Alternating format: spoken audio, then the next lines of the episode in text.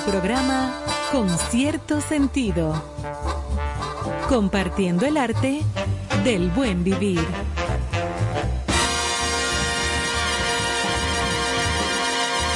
Por estación 97.7.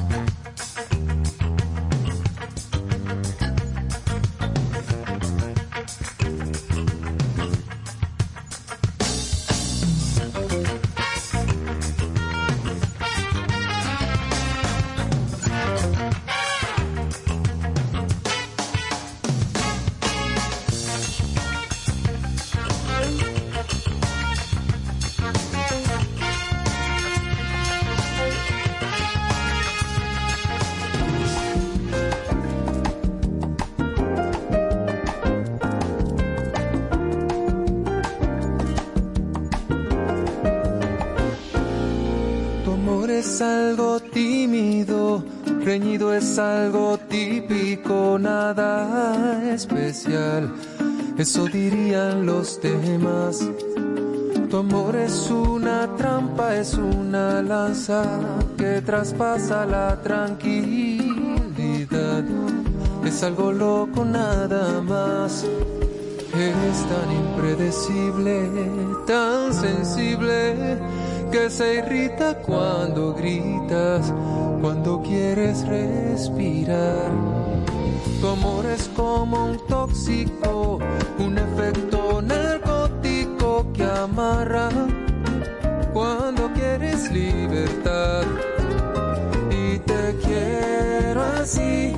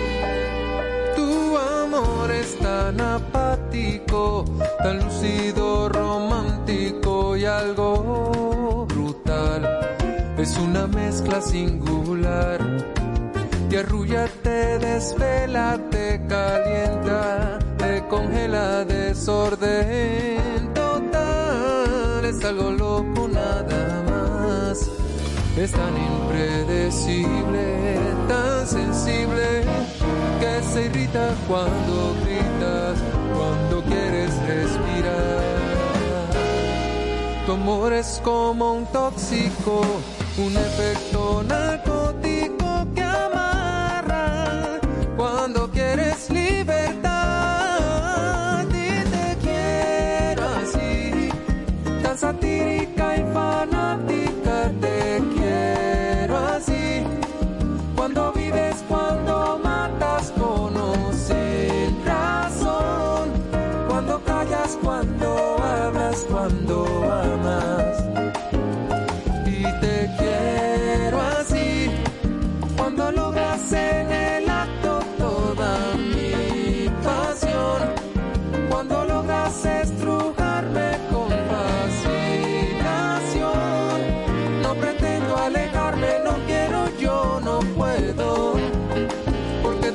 así, así, así, porque te quiero así, así, así.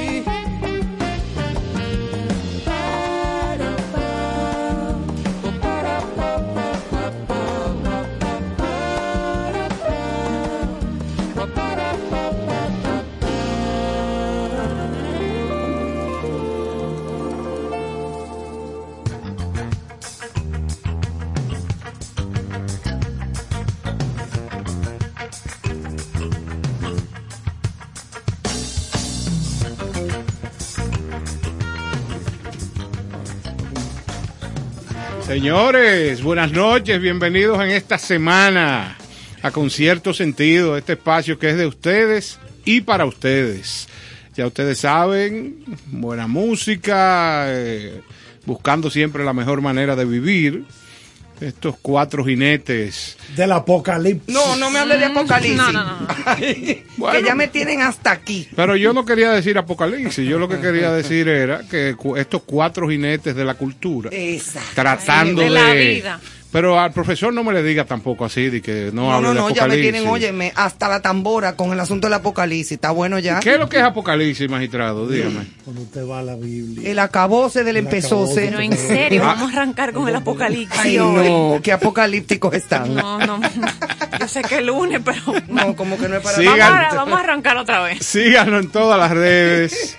Estamos disponibles. Estos programas en Spotify lo pueden encontrar cada noche tratando de brindar lo mejor de nosotros y de nuestros invitados para el disfrute y la tranquilidad de ustedes. Que duerman en paz. Claro que sí, señores. ¿Tú no crees- Arrancamos no una crees- semana. ¿eh? ¿Tú no crees, Ivonne, que nosotros somos bien pechus? ¿Cómo pechuse? Porque bueno, eso depende. Con el pectoral. Claro. Eso depende. Adiós, febrero. Febrero Buenas se noches, fue, familia de señores. Concierto Sentido. Hoy es el último día de febrero. febrero. Hoy no es un año bisiesto. Yo tengo una amiga que nació 29 de, de No febrero. es lo mismo año bisiesto que año vicioso. No, tampoco. Ah, No. deducir, ¿eh? Pero hay una, hay una amiga mía que nació, por ejemplo, 29 de febrero.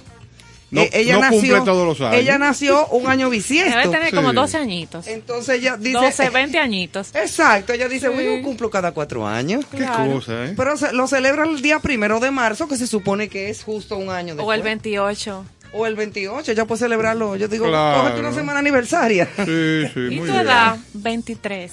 Ah, Exactamente. Ella y yo tenemos la misma edad, pero ella es mucho más. Pero más pregúntamele si sufre de reumatismo. joven. No, ella no. Una gran pianista. Ah, no, entonces debe ser muy ágil en las manos. Muy ágil, sí. Exacto. Excelente pianista.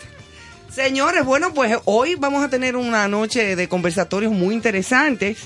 Tenemos como invitada a nuestra amiga Ángela Santana, que ya nos ha acompañado en otras Santana, ocasiones. Pero es familia de. Oh, de sí, profesor. Ellas son prima eso alemana. corre en las venas. Lo descubrieron aquí, que eran primas. Pero Ángela Santana, economista, una joven sumamente talentosa, muy conocedora de estos temas, pues va a estar co- acompañándonos.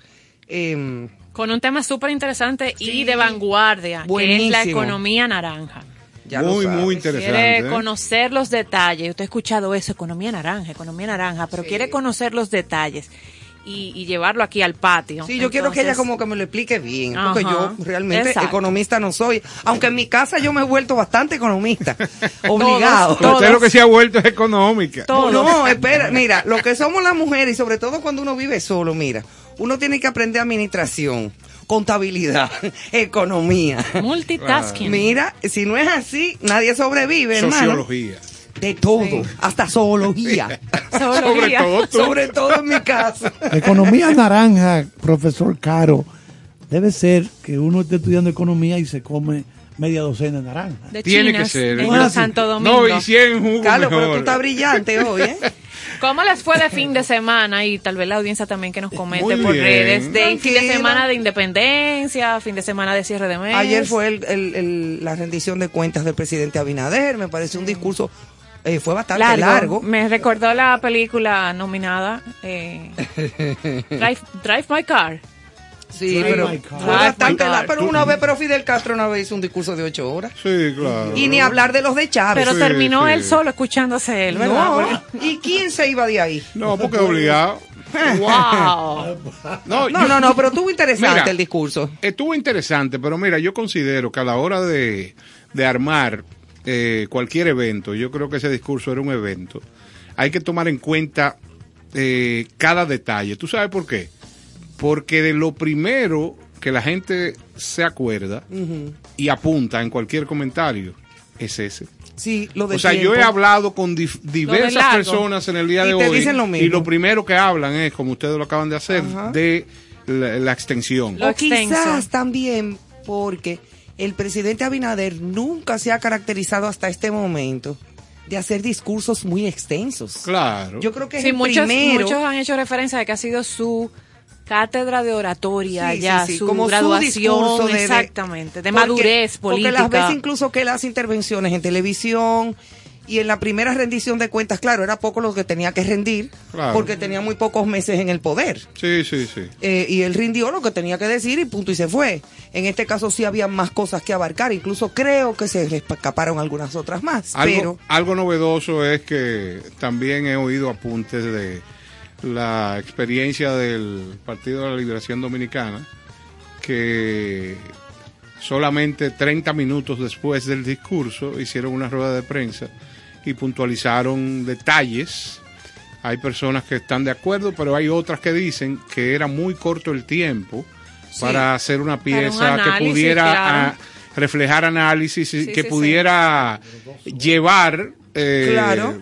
llevar información para contrarrestar lo que ya el presidente a había mí dicho. me parece que eh, mucha gente dice que cuidado si ya lo tenía en el discurso. Sí, como que Hoy fue se, bien hoy se vi a varias personas comentando que eso. cuidado si ya lo tenían. Eh, Ahora, yo lo vi todo. Yo lo monitoreo todo para que no me cuenten.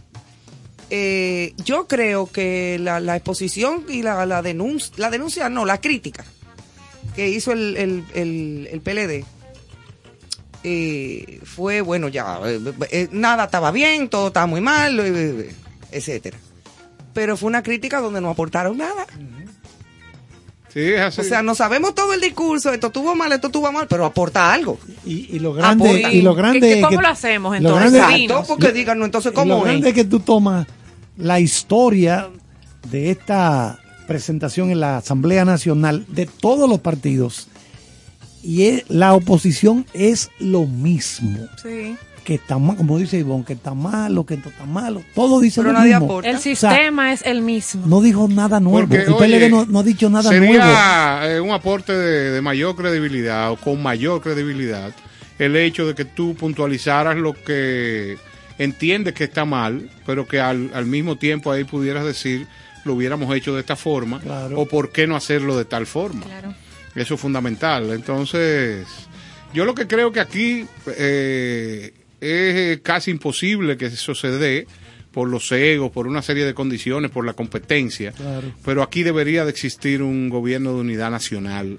Aunque haya una persona gobernando, Eso pero que esa, que esa persona tenga la capacidad de unificar criterios con todos los dominicanos y que sea una unidad monolítica que empuje este carruaje hacia el mejor destino. Y sobre todo en estos momentos, a donde estamos, eh, eh, eh, todavía ni siquiera hemos sacado bien la cabeza de una crisis Bueno. como la pandemia, que comenzó incluso antes de que el presidente tomara el poder. Claro. Y entonces ahora estamos en una tremenda crisis económica por la razón de... de- Social, política, y social, geopolítica, política, geopoli- exactamente. Internacional, a donde las cosas se van a apretar bastante. Sí, señor. Entonces tenemos que estar más unidos que nunca. como, tenemos que estar... como esa estar- ambivalencia de celebrar mi independencia y entonces mientras la celebraba, entonces miraba cómo iba llegando el anuncio de Putin, la arma nuclear, ay, el, ay, o sea, ay.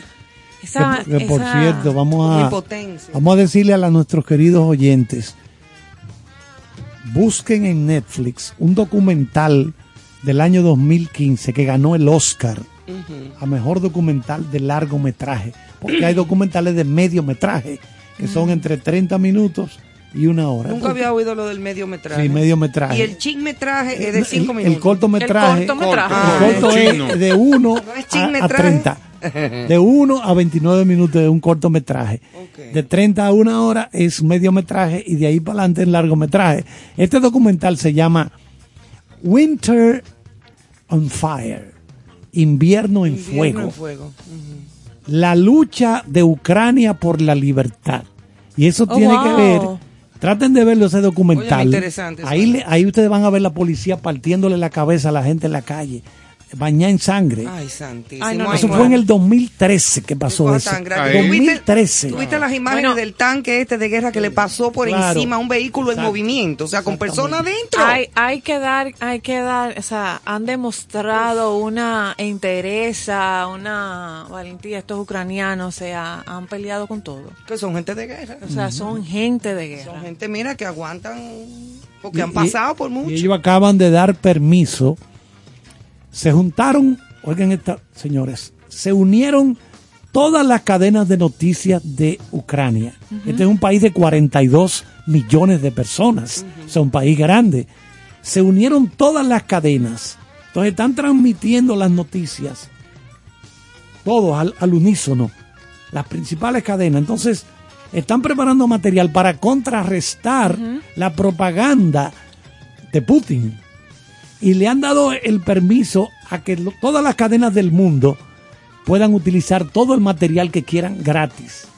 Oye, todo lo que ellos produzcan, que eso cuesta un dineral, un dineral producir todo esto, pues tú sabes lo caro que es eso, la televisión, Claro. una de las cosas más difíciles y más costosas en un noticiario de televisión.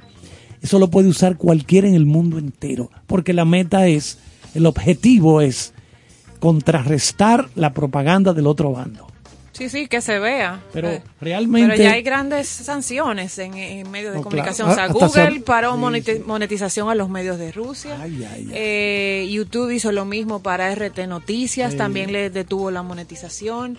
Eh, están pidiendo que Apple cierre el Apple Store. O sea, eso es para darle eh, los deportes. O sea, hoy leí cantidad de calendario de actividades deportivas que se siguen sumando a sanciones de no participar. Creo que había un equipo hoy. Lo voy a buscar, no recuerdo en cuál pro- disciplina. Y estando ya listo, creo que era para fútbol. No va a participar. Ya está y no van a participar. Lo Mira, sacaron del eh, mundial. A mí me preocupa Putin. Sí, porque ese Sí. señor- ese sí. Y tenemos ucranianos aquí ahora mismo varados en nuestro país, que ahora con el espacio Sí, aéreo hay como cerrado, 3.000, hay como 3.000 no logran turistas. a dónde van. ¿Dónde, Ucranianos. dónde regreso o cómo regreso? ¿Cómo porque regreso? Porque tienen que estar preocupados por su familia, por su está- gente, por su trabajo, por su vida. Y sin embargo, le ha agarrado esto aquí de vacaciones. ¿Y cómo llegan? ¿A dónde llegan? Porque hoy le entraron a Kiev. Desde o el sea, fin de semana. Sí, pero eh, no, no es fácil, señores. Bueno. Y hay una mesa de negociación, pero no, sal- no ha salido como nada Sí, porque están negociando. En, la fro- en el borde Ellos- de la frontera. negociando. en la, en la- en la Señor. Arrancaron hoy. Como, Sí, pero diríamos, como diríamos en Dominicana, negocien. Pero la negociación no, no detiene la acción. No. No, no detiene la Y acción. Putin no es, Entonces Putin no ya fácil. ha puesto en alerta sus armamentos nucleares. Nucleares. O sea, Eso fue lo que a mí me dio teriquito yo, ayer. yo entiendo, en este momento, ¿cómo tú sales con eso? Es como, así que yo lo interpreto, es como una manera de demostrarle al mundo, es yo el poder que tengo. exacto, una, un aire de prepotencia. Sí. Pero hoy Oye, salió, pero ¿y qué hoy es salió un esto? Submarino no, no. nuclear, que impactante la imagen, ver el video, en las aguas de Colombia, que pertenece a los Estados Unidos, haciendo un ejercicio militar. O sea, es como yo te dejo, te doy mi retórica, te, te doy también mi curso, pero yo también te muestro las mías, tú sabes, o sea, y y el mundo en el medio. ¿Y qué tiene que ver Colombia con eso? Ese es lo que se pregunta, por eso empezó, y entonces Venezuela salió de una vez a opinar y decir, entonces... Esto es para mí. ¿Qué, qué hace Ay, esta gente con, con este? Pero, pero es impresionante ver este, su- esta, esta arma, o sea, eh, en aguas colombianas, eh, cruzando, atravesando el mar. O sea, Pero es un arma quizás que fuera a nuclear. buscar unas muchachas. No, en estos momentos, unas muchachas colombianas. en estos momentos, es como yo te enseño, yo tengo, yo. Sí, yo te muestro mi poder, o sea, No, pero- en el mundo. Ah, Mira por ah, dónde ah, el, el. No, y recuerdo, y recuerdo también que de la, del lado de Putin, eh, el gobierno ruso explica, no de manera detallada, pero sí como un mensaje, de que cualquier eh, situación que las naciones pudieran eh, mandarle como coerción, vamos a decirle así, eh, ellos están preparados para eso. O sea, Claro todo sí. eso económico que el mundo le está preparando, ellos dicen que no hay problema, que están, Que no que tienen capital de sobra. Me importa a mí. Oiga eso. Como los muchachos malcriados, se me importa. Ponme de castigo, me importa. No importa. Exacto. Qué cosa tan grande. ¿Qué hace? Bueno, pues cambiando el tema, nos vamos a las efemérides de hoy. Hoy, 28 de febrero, es el Día Mundial de las Enfermedades Raras. Sí, he visto Sí. mucha información sobre Sí, eso. se celebra el último día del mes de febrero.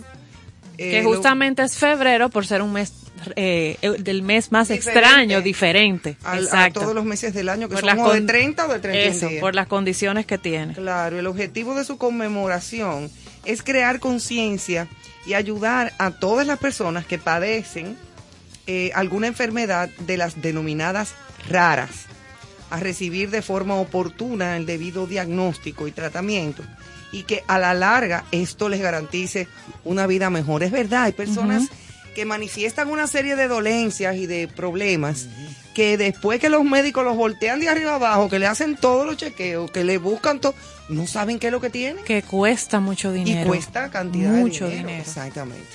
O sea, eh, es un, es un problema serio para El el, sueño, por ejemplo. los que padecen. el sueño, que hay gente que no puede dormir y no sabe por qué. O sea, El no- trastorno del sueño es terrible. No, eso debe ser terrible. Sí. No puede conciliar el sueño.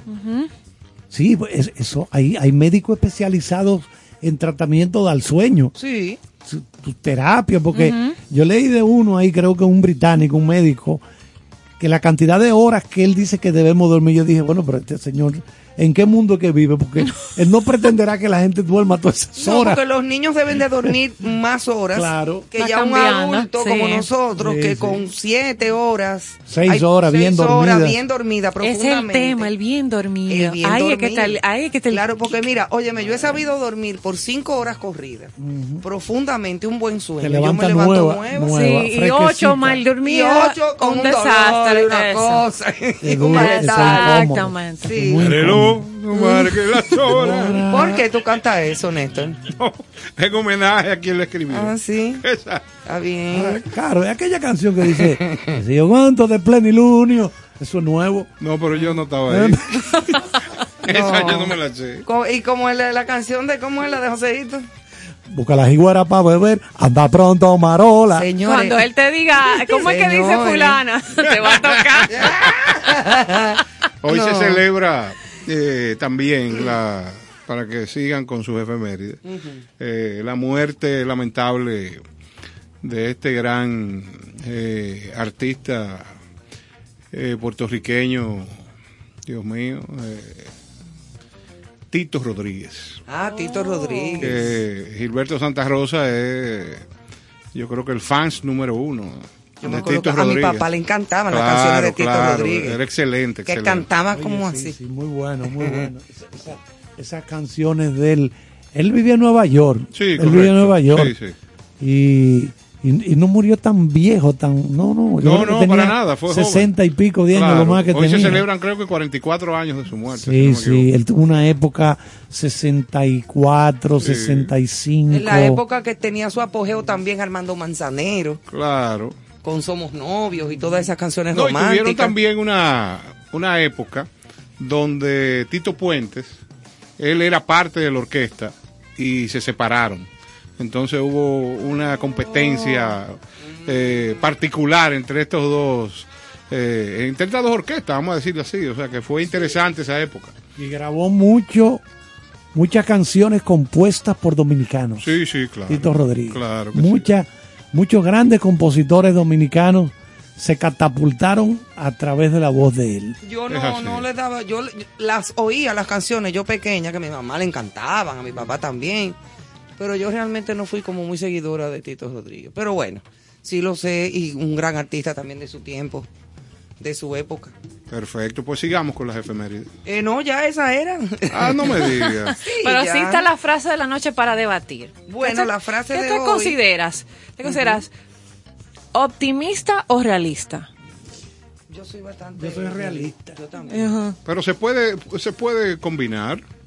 No, pero sí, pero pregunta. ¿usted considera- Yo me considero realista. Yo también, Mira, tú bastante realista. Sí, uno puede ser realista y dentro de ese realismo que vive, Ser optimista. Exactamente. Ah, O sea, no, Yo no creo en- pensar que el vaso eso, siempre está sí. medio vacío, sino vamos a verlo. En mi caso yo le tendría obligatoriamente que anexar un término. Soñador, realista. ¿Y qué Es que soñador y realista, como que. No, No, soñador no, es no, una sí. cosa y no, realista no, es no, otra. no, no, no. No. Usted tiene la capacidad de soñar, pero Ah, no despegarse también. de la realidad. Ah, ok. O sea, usted disfruta soñando y tiene también la capacidad de que lo De que sueña estás llevarlo a la realidad. Exactamente, Sí. y saber hasta Claro. dónde te arropa. No sé si usted está de acuerdo, camarada. Sí, sí, sí. Aunque yo, ¿qué te digo? Yo mantengo algo por dentro siempre de, aunque esté pasando por una situación difícil, yo me mantengo siempre como con un grado de que, de que eso, eso va a Se va a cambiar. resolver. Se va a resolver. Siempre, siempre, siempre. O sea, y la, y la, la experiencia así me lo ha enseñado. O sea, Claro. cosas que me preocupan ahora. ¿Para qué te preocupaste? Mira, a la Pasan, pasan a ser Ay, historia se- de un pasado. Como dice un amigo nebuloso. mío, si tu problema tiene solución, ¿para, ¿Para qué, qué te, te preocupa? preocupa? Y si no la tiene, ¿para qué te preocupa? Exactamente. Claro. Muy bu- buenísimo. Eso es buenísimo. Pero la frase de hoy dice así. Es de George Ward, Vamos a ver, vamos a ver. teólogo inglés, y dijo, dos puntos. El pesimista se queja del viento. El optimista, el optimista espera a que cambie. Y el realista ajusta las velas Ah, ¿viste? La vela del velero. del velero. Ajá. Ok, cambia Ah, yo- la la brisa. yo- yo Vamos creía a que era-. No, una vela no. No, pero claro que aplica. Oiga bien, ella lo acaba de decir. Eh, po- usted coloca las velas que va a prender en esa noche Ah, sí. y cierra las ventanas. ¿Usted Ah. me está O sea, entendiendo? que el optimista se queda esperando que cambie. Vamos Claro. a esperar que cambie. El bueno. realista, vámonos por Vamos aquí. a ven. ajustar, sí, para que el barco siga navegando, no vaya a ser cosa. Claro, por si acaso. Ajá. Así es que bueno, ya después de esto, dicho esto y consumado el hecho, nos vamos Estamos en los tribunales. Suaviza el lunes. por los senderos del ámbar. Usted sabe que aprovechando que hoy eh, se despide febrero, en un día... ¿Se despide febrero? Sí, tú no Ah, pues vámonos. Quedan horas. Al despedir febrero, claro, he escrito esto que dice mi patria. Si alguien quiere saber cuál es mi patria, iniciaré contándoles que es indómita, rica, diversa y donde la hospitalidad es deber y no cualidad. Tierra fértil que ha parido grandes hombres y mujeres repletos de valor, dignidad y gallardía, los que han sabido apreciar la soberanía como el mejor activo de esta patria mía. Espacio terrenal de paisajes color paraíso, donde la vista de un simple mortal nunca acabará de apreciar las bellezas que combinan una virgen playa de olas platinadas que acarician al compás de la brisa fresca las arenas pacientes, donde crecen buscando conversar con las nubes, elegantes cocoteros que cortejan un mar bravío bien llamado Caribe. Su música envuelve y acerca a todo el que la oye. Y bailarla se convierte en necesidad no solo por su ritmo intenso y contagioso, también por igual que al saborear la cadencia de la mujer caribeña, dueña de una sonrisa espectacular, que si la combina con lo peculiar de sus caderas envueltas en manto de miel, aseguro yo que desde ese momento por tu piel nunca más saldrá sudor, sino una esencia de placer. Te certifico sin duda, te certifico sin duda alguna que hay un país en el mundo, en el mismo trayecto del sol, que vestido de nación, llena de orgullo a quienes allí nacieron como yo. Y a sabiendas que sus símbolos principales son el amor de un Dios que todo lo puede y la libertad plena que, que ampara una patria firme que despierta a diario con el aroma del buen café y el sabor a cacao que sabe a cariño, seguro estoy que si por aquí pisas algún día, el idilio será tan fuerte que solo te quedará enamorarte de esta patria mía. Ay, qué Wow. bello eso, Néstor. ¿Y por qué tú no publicaste eso en la prensa el 27? Bueno, porque no tenía los recursos. Ahora voy, voy a hablar con, Sí. Ay, eso- con la- el Ministerio de Me Cultura. gustó, Ay, me sí. gustó ahí el rejuego de cadera. Ah, yo sé. Sí, eh, se escuchó, se escuchó en el pens- fondo algo que dijo, Claro. wow. Sí, sí. el profesor Carlos. Sí, eso fue como la noche del rincón. Exacto. Esto es pidiendo Pero eso el mes está, de la eso patria. está bien dual, está escrito, porque yo que sí, No, tiene lo que pasa es que yo soy un itinerante, esa apasionado. magia, porque yo estaba en y patria, y de repente caderas, y vuelvo a la Sí, patria sí, y al sí. país, Es que eso el somos país en nosotros. el mundo. Es que eso somos nosotros. Nosotros tenemos la belleza de lo que podemos apreciar, Claro. lo que lo que sentimos que es fundamental, amparado en una patria que es particular. O sea, solamente los dominicanos tenemos las condiciones. ¿eh? O sea, tú te vas a cualquier otra latitud y no vas a encontrar lo que aquí se da. O sea, e- esa, Y esa aquí tenemos de todo. Oye, esa posición que yo digo aquí al iniciar el escrito, oye, la hospitalidad no es a regañadiente, no es, no, no, es una condición natural. Natural, claro. Pero venga, Eh, quédese aquí, venga. Es lo que estaba diciendo Carlos el otro día, o Carlos era, eh, eh, que el dominicano te recibe, o era, yo creo que era José Guerrero, Sí, José Guerrero, que dijo, el, el dominicano recibe a todo el mundo bien y Sí, echa sí, para sí. acá y todo lo que tú, pero, no, te metas met- conmigo. sí. Claro. Eso se me ha quedado a Sí. mí. No, porque las cosas Y es claras. verdad, o esas- sea, exacto. Pero ¿por qué? Porque, nos- el dominicano es una chercha. No, y aparte de la chercha, tiene muy clara estas condiciones particulares. Exacto. Oye, gallardía. No, no tenemos esa Oye, vena di- sumisa. dignidad, porque Ujú. insúltalo porque tú ves. No, Cuando te espérate. responde, ahí es Por eso, no te metas conmigo. No. Yo soy muy chévere contigo, pero espérate, vamos Esa a respetarnos. vena de sumiso, no, no lo No, trae. Ese no. gen no está. Exacto. no. Genuflexo, mira, no. No, no, eh, no. Ama lo que tú quieras. No, jamás. No, el dominicano. Sí, el doctor claro. José Guerrero lo decía y a mí se me quedó, es real, es genético, es, es real, es nuestro es. El dominicano es un paro revolteado. Ay, ay, ay. No, pero es verdad, señores. Bueno, pues nos vamos con música. Sí, sí, Néstor. vamos a. Tú sabes que tengo amigos que me han dado eh, diversas opiniones y me dicen que lo que tenemos que poner es más música en cierto sentido. Ajá. Sí, parece que les gusta tanto que necesitan que incrementemos la cantidad de piezas. O sea, que vamos a callarnos. Exactamente. Sí, parece que estamos hablando mucho. Tito Rodríguez, me faltabas tú. Ay, mamá.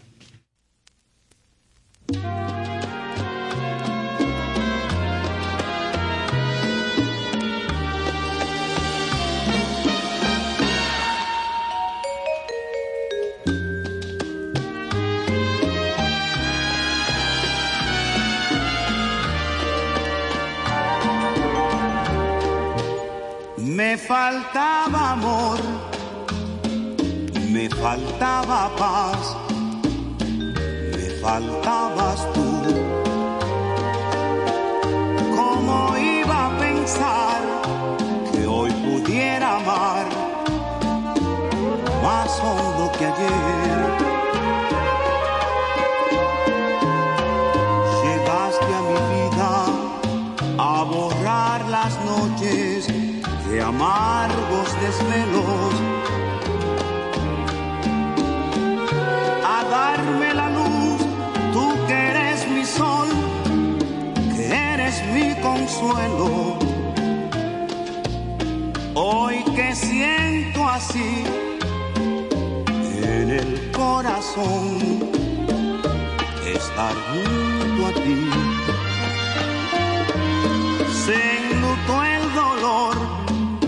la confusión. Ya, ya no existe aquí. Ahora soy feliz porque la razón la he encontrado al fin. Me faltaba amor, me faltaba paz me faltabas tú.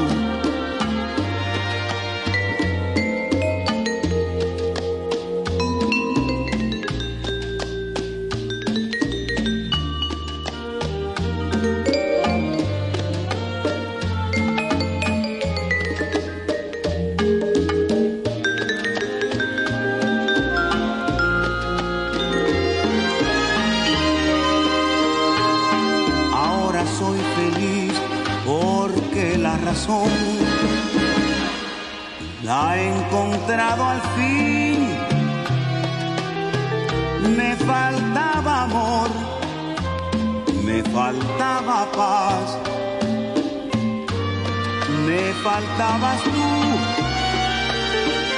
me faltaba amor, me faltaba paz, me faltabas tú.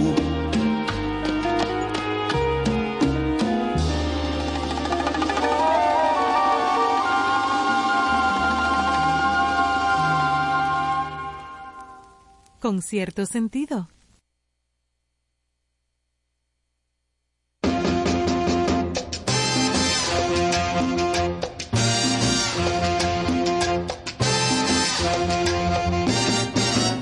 Vuela la paloma de su palomar y vuela que vuela para no tornar.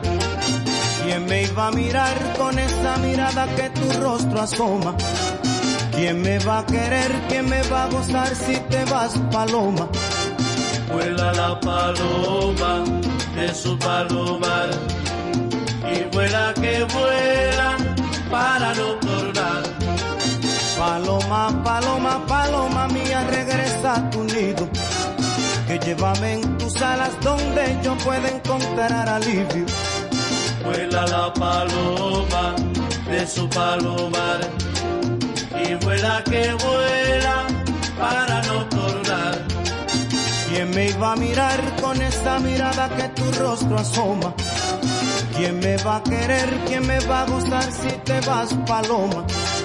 Vuela la paloma de su palomar y vuela que vuela para no tornar.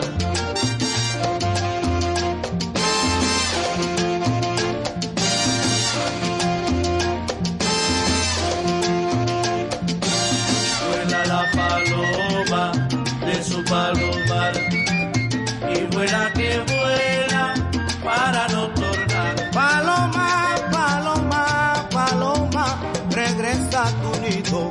Que llévame en tus alas donde yo pueda encontrar alivio, paloma.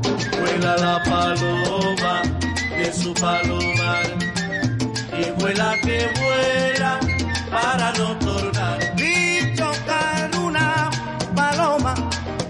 La punta de un laurel. Cuando pasé por tu casa, vi chocolate meniel. Vuela la paloma de su palomar y vuela que vuela para no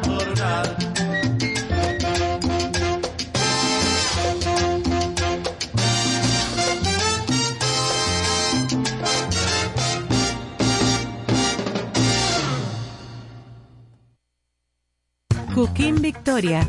Con cierto sentido. Muchísimas felicidades a mis amigos de Concierto Sentido. Gracias por compartir el arte del buen vivir. Enhorabuena, allá nos vemos. Escucha. Índices. Con cierto sentido.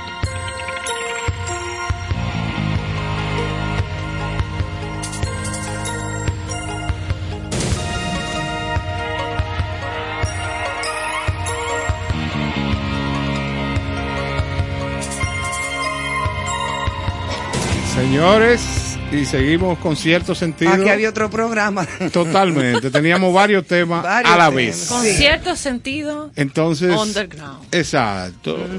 Ese lo vamos a sacar eh, No. los sábados. Backstage, no. Los sábados, No, claro. No, lo que se habla aquí backstage no, puede aquí salir. se Es que queda. ustedes no saben que yo lo tengo todo grabado. Ah, ¿sí? Entonces, Manuel y yo lo vamos a editar Bueno, y lo pues, vamos Voy a, a tener ir que llamar, voy a tener que llamar a mi abogado. Miren, Ah, Manuel bueno. cómo se empodera. Mira, eh, Sí. y ahora esta, esta sección tan interesante de índices, eh, iniciamos hoy con un tema súper interesante y manejado por esta insigne economista diestra. Vamos a darle un aplauso. Ángela Santana, Ángela bienvenida Santana. una vez más. Gracias. Gracias. Ángela de nuevo por acompañarnos. Claro que sí. Aquí presente. Bueno, Bueno. Ángel, el tema central hoy es economía naranja. Ah, Preguntaba el profesor Claro. En con nuestro bombos. inicio que economía naranja para él era que un estudiante de economía hiciera una pausa en sus estudios y se abrochara Media docena. media docena de, De De naranjas. China, aplatado. Sí. Si es parte de su creatividad, podemos decir que sí. Ah, pues Porque mira. están Ah, generando pero- una idea. Ah, pero mira. Mira qué bien. Ahora, arrancando con el tema, ¿qué es la economía naranja? Para los que no saben absolutamente nada de economía, como yo. sí. Bueno, mira, la economía naranja, eh, en pocas palabras, no hay un concepto específico definido. Diferentes organismos internacionales y así mismo como experto en la materia, porque yo simplemente transmito información. Eh, definen básicamente que es eh, la formulación y comercialización de bienes y servicios creados bajo la, o sea, valga la redundancia, creatividad, innovación, cultura y patrimonio. Ok. Entonces, eh, todo lo que se desarrolla en una, o toda actividad económica que se desarrolle a través de la creatividad, de la cultura, del patrimonio y ahora, más que nunca, innovación, lo que se llaman ideas que crean productos y servicios, es lo que denominamos como economía naranja. Ok. Ah, antes de que llegara esto, ¿qué pasaba con ese tipo de, de trabajo desarrollado por esas mentes del mundo entero, creativa, verdad? ¿Qué, qué ocurría con eso? ¿Se perdía? ¿No es muy interesante lo que usted pregunta, porque realmente a partir de 2014 o 2015, el término economía naranja, y se utiliza el término naranja porque es como se define la- el aspecto cultural se, para los expertos en publicidad y marketing, eh, acuñen naranja con, con cultura. Entonces, en la definición de economía naranja, una visión, más allá de una visión escrita por colaboradores del BIP, es que le ponen este nombre. Pero Y anteriormente, Colombia, obviamente, eh, existían un conjunto de actividades que tenía que ver con la cultura, que diseño, que la moda, que el cine, que la, que la gastronomía, La gastronomía que las canciones, que la música, o sea, que el arte, el arte, que las joyas, eh, o sea, todo eso exis- Lo que pasa es que a partir de todos estos estudios se ha visto el impacto económico y social en el desarrollo y el crecimiento de las economías, porque tienen un rol bastante importante. Y para, como economía al fin, economía naranja, y yo como economista al fin, me gustaría mencionar una data que está levantando el Consejo Monetario de Centroamérica. En la balanza de pago, eh, en 2019, ellos publicaron, si tú sumas todo lo que se exportó en servicios personales, culturales y recreativos, no estamos incluyendo informática, que en economía naranja existe la informática. La tecnología, La sí. tecnología, La tecnología los softwares. sí.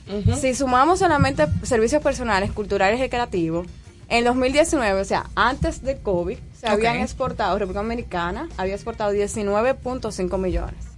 En 2020, un año después del COVID, en plena pandemia, nosotros exportamos 67.6 millones. Es decir, tres veces lo generado en 2019.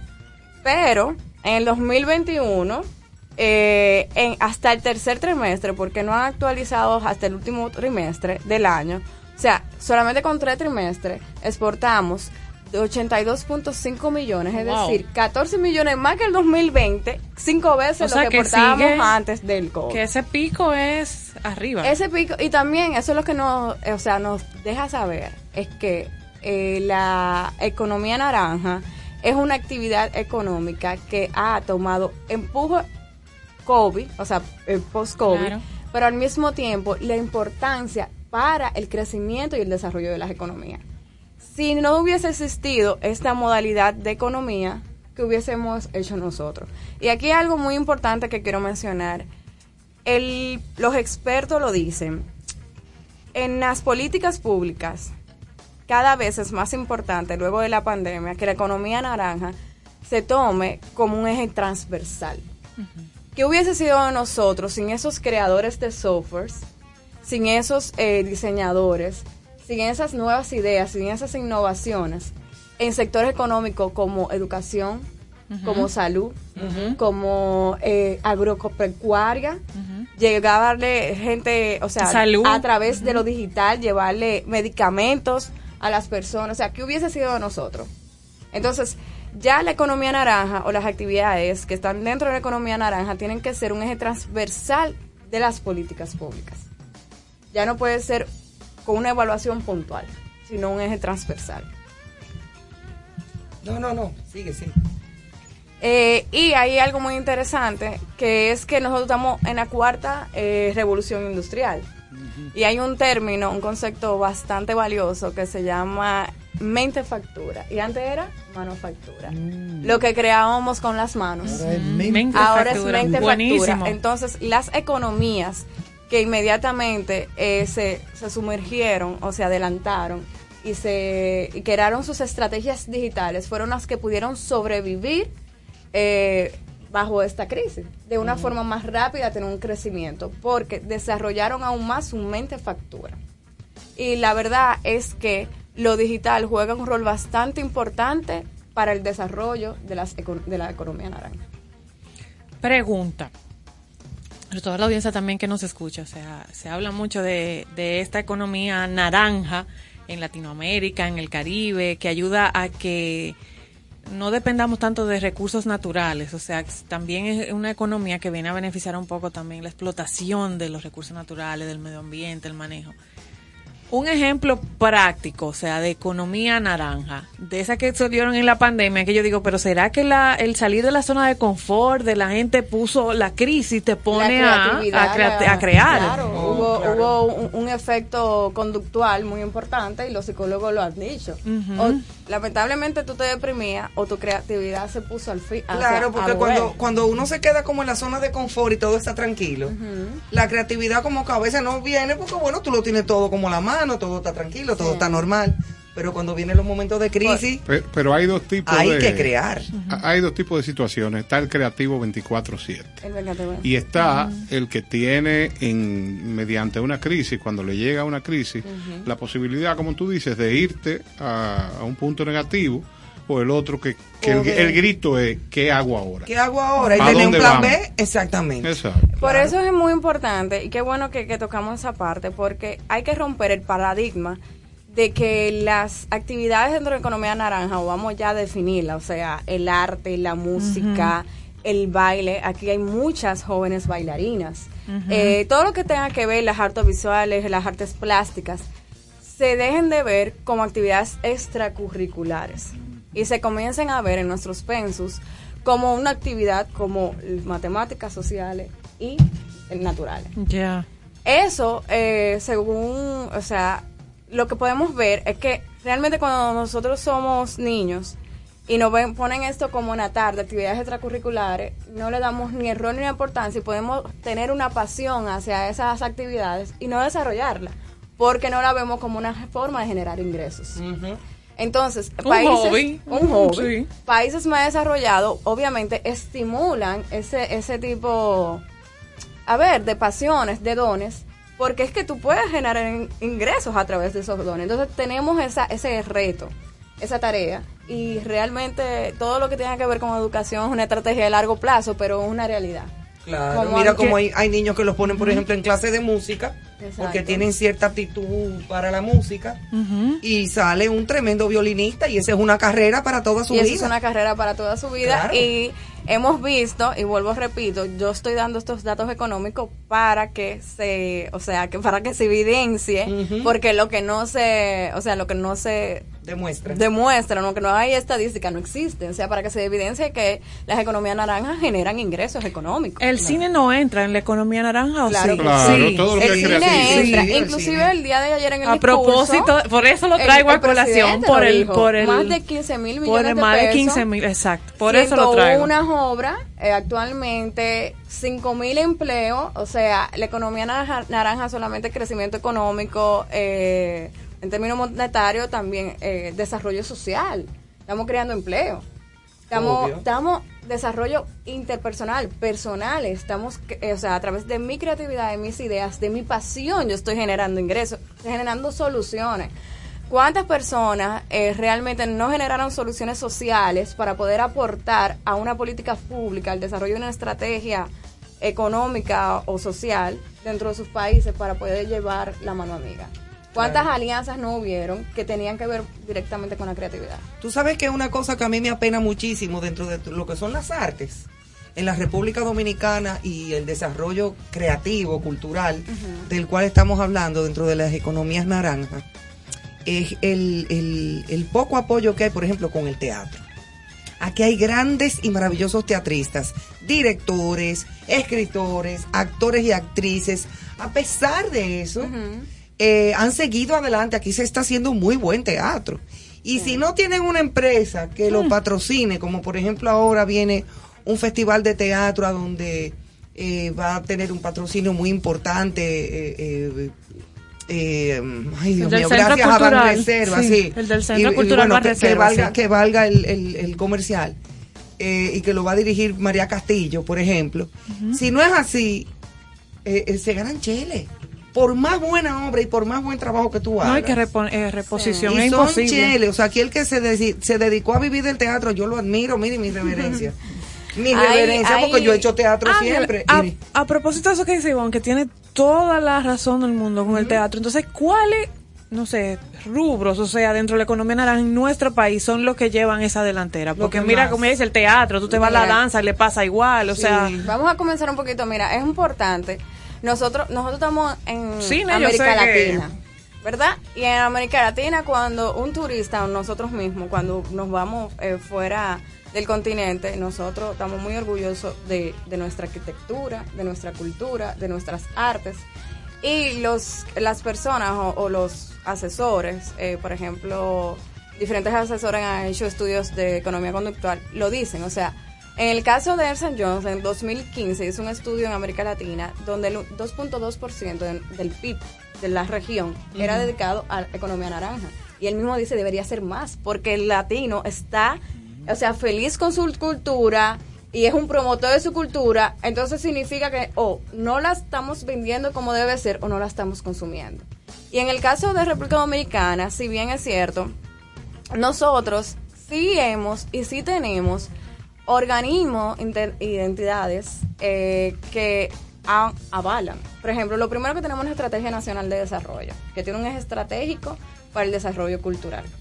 Tenemos una ley para el desarrollo cultural eh, que es la 304019 y que recientemente esta gestión está haciendo unos cambios para un anteproyecto ley para, eh, para fortalecerla. Eh, tenemos eh, lo que se llama la cuenta de satélite cultural, que es del Banco Central y el Ministerio de Cultura, donde se levanta data para que esa data sea usada inteligentemente, porque el que tiene información es que puede crear estrategias. Mira, el, el profesor Néstor Caro aquí es una excelente persona para ello, porque mira qué es lo que ocurre. En una gran proporción, los protagonistas que entran dentro de esa economía naranja son creativos, sensibles, son gente trabajadora. Bueno, tienen un problema y es que no sabemos cómo monetizar eso. Entonces, Caro, él tiene una gran ventaja. Él es una persona sensible para la música. Él es Para una- la escritura. Para la, escrit- para la literatura, escribe.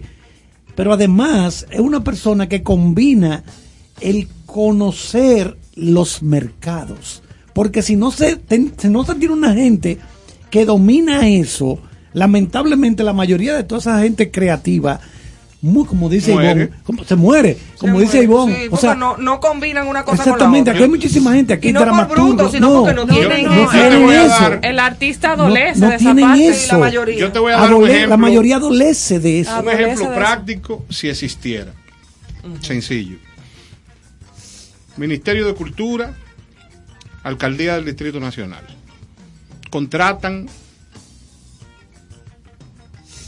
eh, 20 expositores de arte. Están músicos, teatristas, estatuas vivientes, eh, Pintores. pintores, retratistas, y lo diseminan en la ciudad. Esa gente ya tiene un ingreso particular, pero todo el turista y el local también que disfrute de la ciudad, que puede ser la colonial y cualquier otro punto de la ciudad, está, esta gente lo que está es importantizando el paseo. A ese paseo por la ciudad le están dando Un realce. vida y realce. Entonces, ¿qué pasa? ¿Cuáles son las oportunidades que puede tener esa persona, aparte del ingreso, ese ingreso estatal, que tiene un- una devolución inmediata? Porque estamos hablando de que cada vez que yo voy a una ciudad europea donde me encuentro con un tipo con un violín en la calle, con un tipo con un bandoneón, aparte de la propina que yo como turista le doy, yo salgo maravillado. Porque a mí y me lo gusta la y cultura. lo digo para que venga más gente. Este celular está lleno de eso. O sea, te estoy hablando Sí, sí, y, lo, sí, y sí. lo posteo. Por ejemplo, en, en Alemania, saliendo de, de un puerto, había un tipo con eh, 30 botellas. Y yo me paro a ver mi tipo. ¿Y qué era lo que hacía? Él frotaba los dedos en la Sacaba botella y sacaba melodía maravillosa. Ay, qué belleza. Pero ¿qué pasa? En Rusia, en medio del jardín de un, de un castillo, había un violinista que yo quería quedarme. Yo quería que la gente que estaba conmigo se fuera. Y yo quería quedarme la noche entera ahí. Porque ¿No, eso viste a- no, no llegaste a ver a Putin? me llamó, pero, pero pero no, no, no, no, no si, si yo lo hubiera La visto, esto no tuviera de pasado. Pero mira, a mí me pasó en Francia, en París, en, en- al pie de, de- de la Basílica de Sacré-Cœur, de- Sí. del el Sagrado Corazón, que ahí están los mejores pintores y retratistas Claro. del mundo. Gente impresionante. Yo le di propina. ¿A dónde? Hasta la persona que andaba conmigo me dijo, pero va a gastar todo el dinero. Señores, ¿a ¿Qué dónde están nuestros caricaturistas?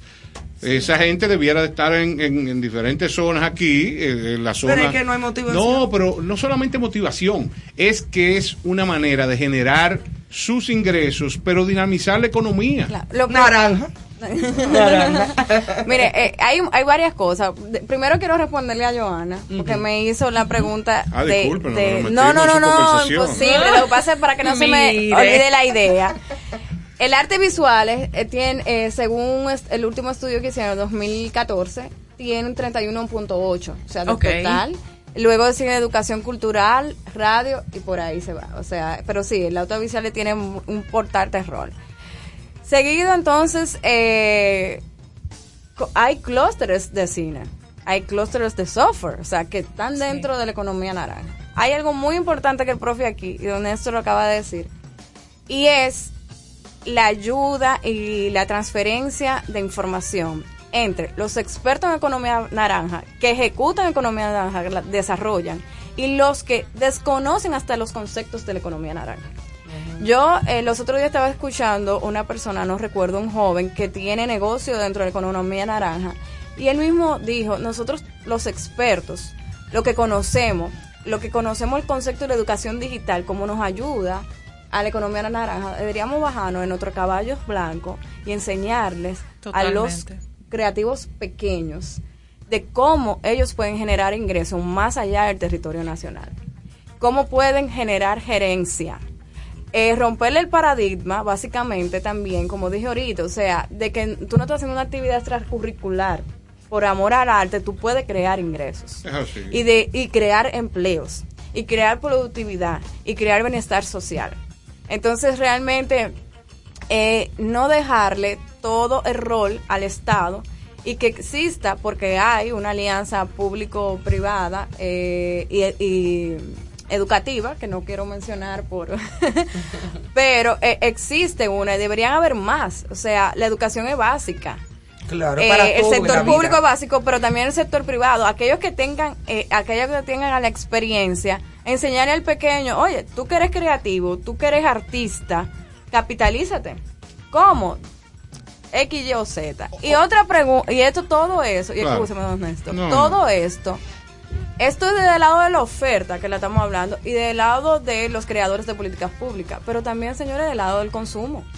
Claro. Los otros días yo tuve de viaje y andaba con un grupo de amistad y era un lugar donde la pierda de esmeralda es más económica y todo el mundo Quería comprar esmeralda. Yo compré, no, lo- no lo voy a negar. Ah. Pero yo, literal, le dije, y allá en República Dominicana compran El, el Larimar. el ámbar, Larimar, Larimar. así como Y comprando esmeralda y ámbar. Entonces, la pregunta aquí es, ok, perfecto, nosotros apoyamos muchísimo la cultura dominicana, pero nosotros la consumimos. No. Esa es la pregunta también nosotros que tenemos que hacerla. Y tras una estrategia de marca país, donde para mí, eh, que he realizado varios análisis de marca país, que hay un eje estratégico que se llama cultura, tiene que ser un eje transversal a los demás. Entonces, es vender fuera lo que ya yo consumí dentro. Entonces, somos lo primero que tenemos que abrazar nuestros artistas, nuestros músicos, cuestionarnos si somos capaces de pagarle un músico de fuera, pagarle un músico de aquí, un cine de fuera, un cine de aquí, un artista de fuera, un artista de aquí. ¿Lo apoyamos de qué forma? ¿Solamente en términos verbales o lo apoyamos en términos económicos? Que en pandemia aquí, se aquí se, dice, promocionó. mu- se dice mucho que aquí el dominicano sufre del famoso complejo de Guacanagari. Sí. Entonces, No eso meta es la, indio este. No, fuera lo mejor. esa, esa es la primera, eh, es como, esa es la oportunidad. El, el tiempo de COVID, la, la mente factura, la era digital, el empuje de la economía naranja, es algo que nos lleva a la reflexión. Sí. Eh, y de que si nosotros lo consumimos, porque no podemos entonces criticar lo que nosotros no consumimos. Es una reflexión para todos. Yo recuerdo que en Instagram en pandemia, por lo menos esa plataforma de red social, te ponía en pandemia que primero te sacaba local. consume local, Claro. consume local, un tag aparte, Claro, se puso. es la manera de y dinamizar la ayudó economía para de cada dinamizar país. de cada país, estaba como en esa línea. Y sé, ahora lo estaba buscando, que en el 2021 la ONU declaró el año como el año de la economía naranja, naranja. exactamente. Y aquí en nuestro país, yo desconozco quiénes fueron los organizadores ni todo, pero sé que se realizó el primer foro Caribe Naranja. Para Sí, en eso que tú decías de poderle pasar conocimiento a aquellos que están en, más experiencia a los creativos que no la tienen. Sí, porque la verdadera, verdaderamente existe un gremio dentro de la economía naranja que desconoce que está dentro de la economía naranja. Totalmente. Yo le voy a poner un caso también práctico y particular, que se resuelve con una carpa. En la Escuela Nacional de Bellas Artes tienen que existir cientos de jóvenes dedicados a la pintura, que en su momento serán grandes pintores y que por sus obras se pagará montos diversos, porque eso es muy subjetivo, eh, el arte en, en el lienzo. Usted hace el primero un levantamiento de todos esos jóvenes, los califica y trata de con una carpa en algún sitio de la ciudad brindarles espacio para que expongan y vendan lo que hacen a diario, porque cada obra que desarrolla un joven pintor o se queda en su casa almacenada, pero si no se exhibe nunca va a estar Lo que no en- se exhibe no se vende. y te voy a llevar el, el proyecto todavía más, más cercano. Las inmobiliarias venden apartamentos para matrimonios jóvenes.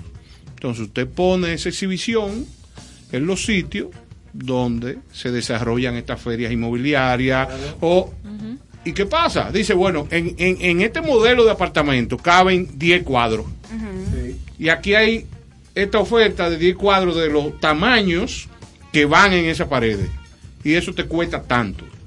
Entonces ese, No mucha- maravilla. ese muchacho o esos muchachos están vendiendo sus obras. Es verdad que pueden ser artistas en cierne que, que apenas comienzan, pero tú le estás generando que puedan llegar más fácil y más rápido al mejor estadio de su vida.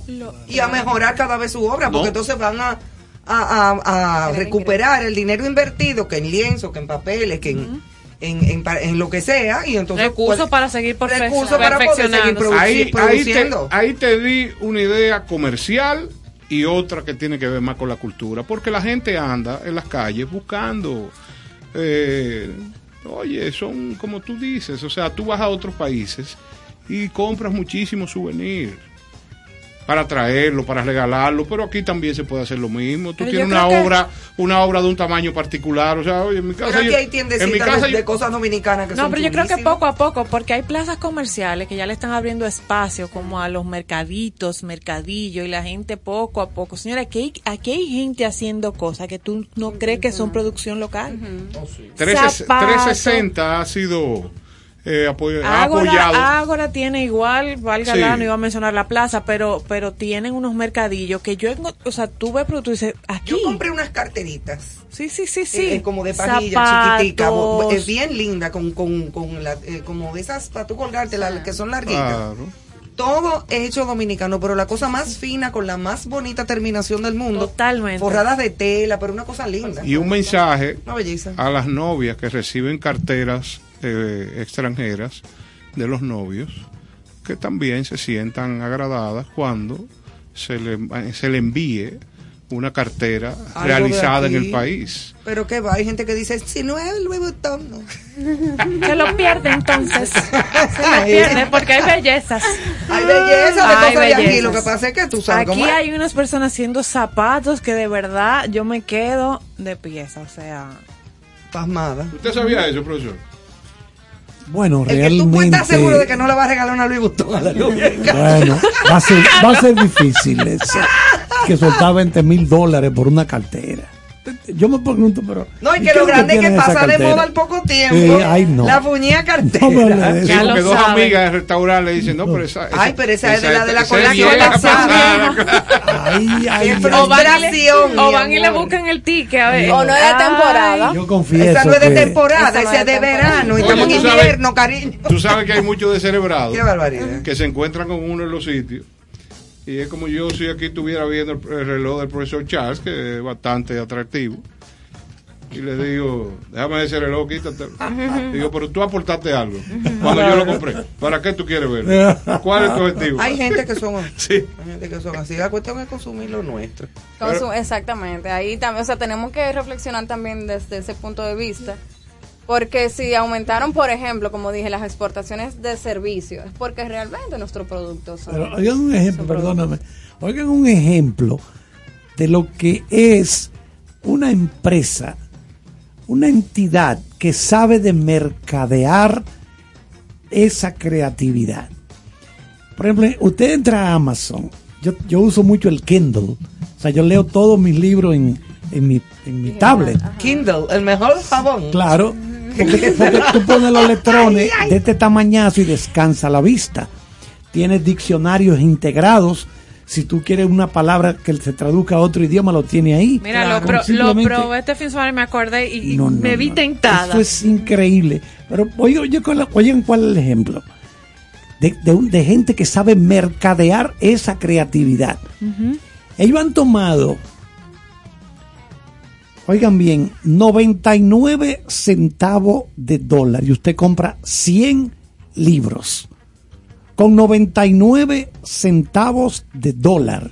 Usted dirá, no, esto no puede ser. Pues sí, entre y póngalo. Pero abierto, 100 Carlos. 100 clásicos. Oh, pero 100 Carlos, Carlos compró En- como dos furgones. En, en tiempo 600 libros compré yo en- de su máxima pandemia también, los teatros eh, Pero- digitales pero y todo eso. Claro, voy a, voy a aclarar. Estamos hablando de libros clásicos, no estoy hablando de novelas de que, que están pegadas, Actuales, exacto, actuales, no. no estamos hablando del Principito, Pero está bien. de El arte de la guerra, o sea, eh, la, la pero divina bueno comedia. que uno sí, está bien, claro. Entonces, ellos, ok, vamos a suponer que ese dinerito que se consiga vendiendo eso, eso se lo dan seguro a los familiares de todos los autores, los escritores que están contenidos en estos paquetes. Pero puede estar seguro que cuando esos libros eran modernos, o sea, nuevos, se vendieron carísimo por cada ejemplar. Es Pero ya son cosas muy viejas. Eso es muy importante porque el concepto de propiedad intelectual está bastante atada a economía naranja. Hay muchos países realmente eh, tienen eh, una normativa que deja bastante claro todo eso porque muchos de los casos son innovaciones. Eh, y la verdad es que aunque aquí hemos avanzado, nosotros tenemos la oportunidad de crear un marco jurídico con bases más fuertes, más detallado, con actores más claros, con los beneficios actuales y potenciales, con un- un- una integración, como dije ahorita, académica, privada y pública para estimular el sector, porque es que la da, el número, los numeritos, lo está diciendo, y estamos hablando de marca país, y estamos hablando de crecimiento económico, y estamos hablando de desarrollo. Y parte fundamental de esto es, o sea, la educación, de que la gente crea crea no, o sea, de que la gente esté consciente que si es un artista, esa arte genera un ingreso. Claro. Y porque también un efecto, como estábamos hablando ahorita, de desarrollo personal. O sea, un efecto económico, un efecto social. Mientras más crecen las artes y la cultura, el patrimonio, hay un efecto social importantísimo y un efecto personal de que tu pasión la llevaste a cabo y tuviste ingreso por eso. Hasta en una lápida que se coloca en un cementerio hay arte. Hay arte. Porque el tipo que talla eso, ¡pam, pam! Pero, Con pero- su cincel. pero es un arte triste. Sí, es un arte triste, pero, un arte pero es un arte. Porque cuando yo que he caminado en, en- en cementerios de Nueva York y voy viendo por curiosidad, déjame ver el apellido aquí. La gente que tenga No, incluso hay mausoleos que son unas bellezas. Sí, sí. Claro. O sea, hasta ahí, en, eso, en ese momento triste, hay este aporte de un artista. Pues yo me quedé viendo esas lápidas inmensas en Nueva York. Yo, yo decía, "Ah, a ver quién está encajetado aquí. No, pero Dios, mire hijo. ese apellido. No puede ser. breakers. Pero eso es lo importante. Switcher machete. Oye, para pero ti. esa ley, esa ley de mecenazgo es clave. Es fundamental. Es clave. Esa es clave. fundamental. Y, y la ley está, lo que están es Sí. fortaleciendo, la que es importante mencionarla. Los Por eso reglamentos, digo, o sea, no solamente dejárselo a la oferta, nosotros los consumidores también tenemos que apoyar a ese, a ese desarrollo. Y ojalá que se lleve a cabo, que se cumpla, que se haga, porque aquí hay muchísimas leyes. Sí. Este es el país que más leyes tiene. Pero esa- Y se cumplen dos. Esa Media, para los Y que cuidado. media, Ajá. media ley Men, se y cumple. cuidado, y discuten. No, pero que el semáforo no, pues yo en rojo yo me puedo ir. O sea, Claro. Y hoy te depositaron tres más. dime. Hoy te Sí, depositaron pero ese es el tres problema, más. que a veces no se... Mira. Pero Ay, definitivamente. a mí no me metas cuco. que tú sabes que yo soy una muchacha. Señores, para los que nos escuchan, se están haciendo algunos carnés aquí para Sí, sí, poner pero a mí no me meten cuco. Ay, no, ya yo estoy muy mayor para eso. Pero definitivamente que esa ley va a promover a los que estamos dentro de la economía naranja. Claro. Ponte una musiquita, caro. ¿Qué tú Sí, que, que quedaban eh, cinco No, minutos que de Ana, que. Ángela no cierre su segmento de economía naranja para despedirlo igual con cualquier clave que le pueda faltar. Claro, básicamente eso, o sea, nosotros tenemos base, eh, obviamente tenemos que aprovechar la oportunidad, tenemos que reconocer que la economía naranja debe ser un eje transversal en toda la economía, en la economía de las políticas públicas. Sí, en el desarrollo de la creatividad, de la innovación, de esas personas que llegaron, por ejemplo, a diseñar todos esos software para el sector educativo, para el sector agrícola que hubiésemos hecho. Un chef de cocina importante. encaja- gastronomía, encaja- por supuesto, la la gastronomía. Eso es un ¿Y arte. cómo, Es un cómo arte se registra? O sea, ¿cómo para, gusta, esa parte eso, de vaya. la autoría? Eh, eso es muy importante. eh, realmente no todos registran, o no Exacto. todos, re- sí, no todos registran, pero sí el Banco Central y el Ministerio de Cultura, a través, como yo dije ahorita, del nominado, que el nombre. Porque eso es no importante. sé. Tu propiedad intelectual. No, Eh, a través de la cuenta de satélite cultural, yo hay una cuenta. Ah, ok. Y ellos hicieron el último, el primer estudio fue en el 2014 y entiendo que ahora con el boom de, de la pandemia van a- están desarrollando otro. Eh, ahí registran data. Pero también estimular que todos registren, porque obviamente Ah, por eso hago la registrar implica Claro. una formalidad. Claro. Entonces, eh, eh, la, es la realidad, o sea, una cosa lleva a la otra. El que quiere una ley tiene Ah, que ya te. Sí, entendí. es una cadena, Sí. es lo que te digo. Y Bueno. eh, el consumidor obviamente seguir apoyando. Carlos, averíguate si ahí, si en la plataforma tuya está Mujer 2000, el libro de cocina. Ay, de doña Silvia de Pou. De- Sí, debe estar, averigua, debe por estar. favor. sí, maravilla. necesito- Yo creo que está en Necesito un, un tomo, porque Yo son varios tengo, tomos. Para que yo tengo un libro en mi casa, ese libro yo lo tengo Mi en mi mamá casa. lo tiene. es Un saludo, culinaria, Sí, claro, Arte claro. culinario, es una maravilla. Saludos a nuestra gran amiga de los miércoles. Sí. Ana Ah, sí, Lebrón. Ana. Ana Lebrón, que es una artista de la, de la gastronomía y siempre viene aquí a hablar. Alta- altamente Exacto. premiada. Siempre yo salgo a cenar huyendo cuando me voy. Cuando ella viene, me da un hambre. Que ojalá nos esté escuchando, porque ella tenía las inquietudes de, de hablar también, de que tratáramos el tema de la economía. Claro que. Sí, ella quería desarrollarse. Bueno, cuando venga, Sí, ahora está de tomamos el, Como el tema. ejemplo, el arte culinaria, claro, por supuesto. Muy bien. Bueno, pues muchísimas gracias. Siempre. Eh, Ángela Santana, como siempre, con nosotros. Esperamos que vengas pronto. Con otro A tu tema de ca- a economía. tu casa. Claro que sí. Gracias por, Gracias por habernos visitado con este interesantísimo tema. Y nos vamos con música, don Néstor. Perfecto. Eh, para los conocedores de la buena música, aquí les voy a dejar con Esquina Fiel de Víctor Víctor. Qué lindo.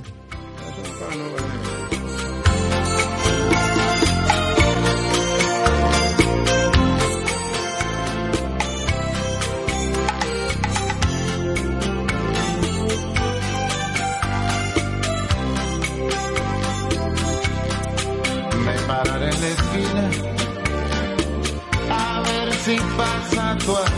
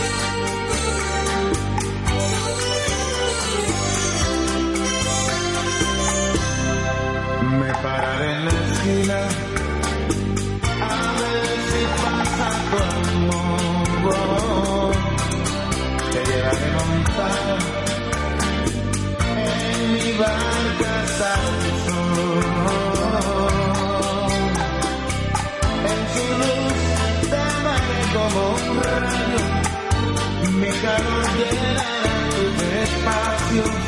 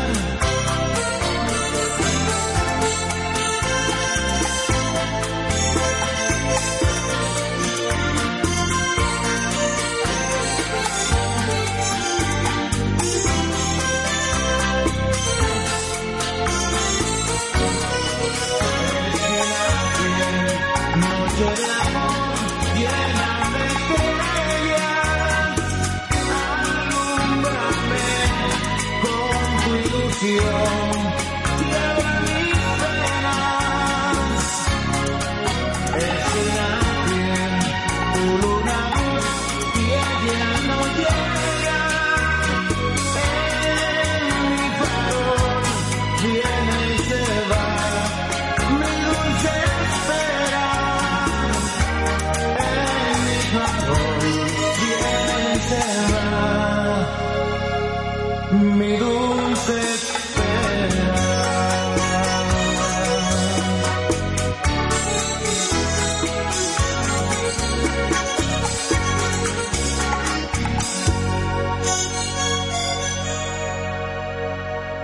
cierto sentido.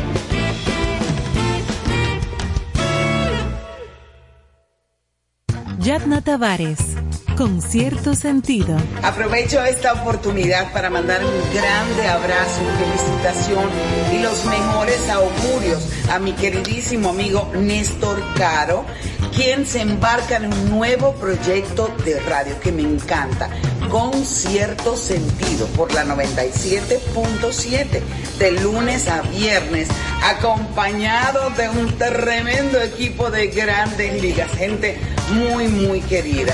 Cariño, siempre nos acostumbras a que en todo lo que te involucras, el éxito es el común denominador y estoy segura de que con cierto sentido no será la excepción. Vaya beso y abrazo grandísimo. Ahora, en contexto, con cierto sentido.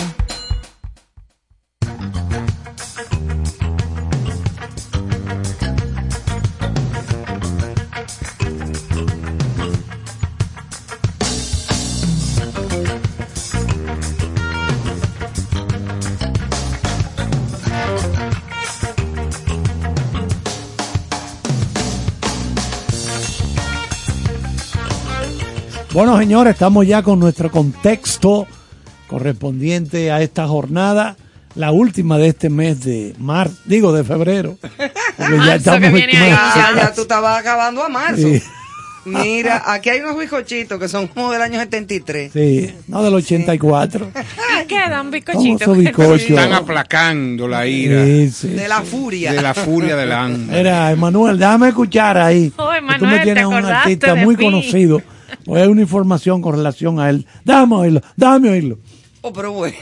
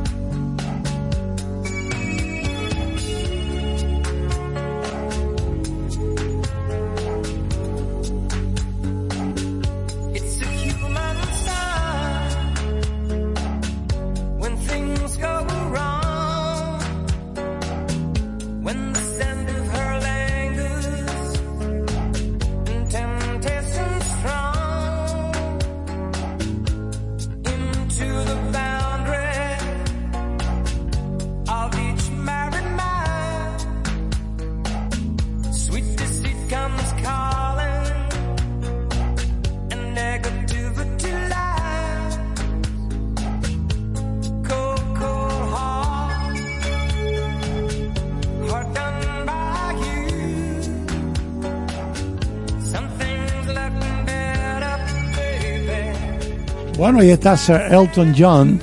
Su amigo. La Sí, señor. verdadera Elton. Bueno, eh, él acaba de sumarse a las figuras públicas que alzaron su voz con relación a la guerra esta. Sí. Debido a su posición, el cantante decidió dar unas palabras a todo el público en un concierto en Nueva Jersey.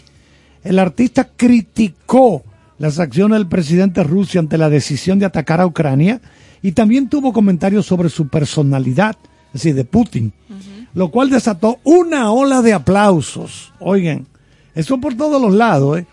en el, dentro del público. El pasado viernes 25 de febrero, el cantautor tuvo un concierto en Farewell Yellow Brick Road, que está ubicado en la ciudad de Newark, en New Jersey, como parte de su gira para despedirse de los escenarios. durante el show decidió dedicarle unas palabras a la población ucraniana. Él recordó su paso por aquel país, por Ucrania, cuando creó su fundación contra el SIDA y afirmó que algunas personas son espantosas, en referencia a Vladimir Putin. Sus fanáticos aplaudieron las palabras de Elton John sobre la guerra entre Rusia y Ucrania. No hay justificación para esto. Pequeño bastardo, le dijo. Lo odio. Little bastard. Absolutamente espantoso, dijo Elton John. Pero se regó. Pero sí, Pero mira. regá, regá. Sí, se regó. Ay, mamacita. Pero te voy a dar un dato. Pero todo así solemne y el profesor ah, cierra con esta A nota. Elton John hay que recordarle algo particular. ¿Qué? Que Vladimir Putin, antes de, de subir al solo de la presidencia de Rusia, era el jefe de la KGB. Ay, sí. Sí, era un ay, miembro. que- que- que el tipo Yo particularmente no me atrevería en Yo público nunca a, a ese señor- a manifestarme No, de esa forma. Ya que, que va a perder Elton John con eso. Ya no, ya, imagínate, yo soy sincero. Putin a mí nunca me ha caído muy bien. Ni a mí. No, ay, no. Yo creía que usted iba a decir, Putin a mí nunca me ha hecho nada. Por, por si El acaso. pobre manito. No, yo- yo voy fuera, manito. yo voy fuera con la gente y le digo, mira, a mí me han envenenado siete veces. Y mira, me vivo aquí. Yo fui En entrenado los, por Putin. en, los en los matrimonios fue Exacto, eso. Lucre- lo- como los Borgia. Lucrecia Borgia era famosa matando con arsénico. En los Sí. ocho matrimonios lo han envenenado siete veces. los- y el Papa Borgia también. Sí. Bueno, entonces nos vamos con más artistas, pero en este caso dos magníficas dominicanas, concierto Voces en el Bosque. Une a Xiomara Fortuna y a Maridalia Hernández. Yo me imagino qué dúo tan interesante. Por la voz de Ay, sí. Xiomara y la voz de Maridalia. Y esa, esa, esa combinación. Los estilos también. De estilos y de voces. P- eh, Podría ser interesante esa Los fusión. géneros. ¿Tú te La imaginas, perdón, ¿Mm? tú te imaginas esas dos egregias artistas dominicanas cantando bambulá? Un escándalo. Un escándalo, porque es escándalo. una combinación de una, una canción autóctona Sí, pero que. manejada por dos géneros. y con dos voces eh, muy muy diferentes una de la otra. Por, e- a eso es que me refiero. ¿Qué es lo que van a hacer ellas dos, Ivonne? Bueno, el artista Xiomara Fortuna pone a disposición su talento dentro de un hermoso bosque en la nueva propuesta artística Voces en el Bosque, que la une a Maridalia Hernández. Voces en el Bosque es una presentación artística que se realizará el próximo día 5 de marzo, o sea, ahorita en, en cinco días más, justamente, em, en las instalaciones del Rancho Ecológico El Campeche. Rancho Ecológico El Campeche a las 4 de la tarde. Oye, qué interesante ¿Sabes se que- oye eso. Que toda esta semana ya empiezan ¿Qué va a actividades de ¡Qué mujeres. escándalo! El día 5 cae, que es sábado. Creo que sábado. Sí, es sábado, Ay, sábado 5 papá. porque el desfile de carnaval es el 6 El de domingo. domingo, exacto. Exactamente. Será un encuentro dedicado al cuidado y al bienestar del alma y el espíritu. Este espectáculo cultural está, eh, promete ser un show artístico mágico para toda la familia y amigos. Voces en el bosque. No hay duda de eso. Contará con las guitarras de Quique Saavedra, Rafa Payán y Guy Frometa. Ya usted sabe. O sea que ahí Los duros. se vas a tocar música de verdad y se vas a cantar entre los matorrales. ¿Dónde es que se va a cantar? En los matorrales. Invitamos al público que se ponga su short porque es un bosque. Hija. eh, Y y un repelente. t-shirt. El que se quiera requintar de una mata de, de, No quiero decir. de Cajuelito Solimán. No, y no quiero hablar de repelente porque esa gente, como eso es un comercio, me imagino que habrá fumigado. Sí, pero como quiera. Pero pero por si es acaso- la naturaleza. por o si sea, eso acaso, es eso válido. Y hay mimes. No, y, y los mosquitos le encanta la música. Donde quiera que hay música, hay mosquitos. Está, sí. No, no, no, pero en serio.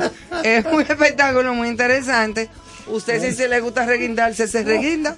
Pero no en serio ya. Se puede encaramar en su mata de mango. o en donde sea. Porque Mira, Ahora, antes de- y, y ese hielo. Quilín, quilín, quilín. Mira, antes de la noticia de Don Néstor, que va a compartir una noticia interesante, esta chiquitita, pequeñita, mi amigo Elon Musk Anda. No, no, no, pero en serio, en serio. Yo pensaba que te iba a Rápido. cantar chiquitica, No, dime por A propósito de Elton John eh, expresando su, eh, su opinión sobre el conflicto, gracias a Elon Musk, Ucrania tiene su internet. Porque en el fin de Ah, semana mandó a colocar sus satélites ahí en Ucrania porque los ucranianos pidieron, estaban poniendo la conexión de tener sus satélites ahí Y lo y, llamaron, ahora que está, devolvió manito, aló. ¿sabes? Tú, tú sabes que eso es Si encriptado. Putin se da cuenta de eso, Ay, el primer cohete va a ser para ese satélite. Para ¿Sabes? Elon. Tú sabes que eso es encriptado. Entonces, están trabajando ahora en que puedan tener las líneas, los códigos para el acceso. Pero los satélites de Elon están colocados sobre Ucrania para facilitar el Internet de ese pueblo. Dímele a Elon que ando buscando un teléfono Para los- satelital para, que no me intervengan, que para me lo los que le critican, mirando así disimuladamente Sí, al no, frente porque mío. que, que lo tuyo ya es una fijación. No, jamás, yo nunca he dicho eso. No, no, no, de ella, Ah, de con no, Elon. no, pero con ella, pues esa señora tiene su marido. Yo lo sé, Un pero no tipo tiene que rubio, ver. alto, blanco. Sí, pero es que eso no tiene que ver con amor. Yo no estoy diciendo que sea de Pero ¿y amor. cómo No, fue pero que caímos del internet amor. ucraniano a la vida personal? Por lo de Elon. Diga usted.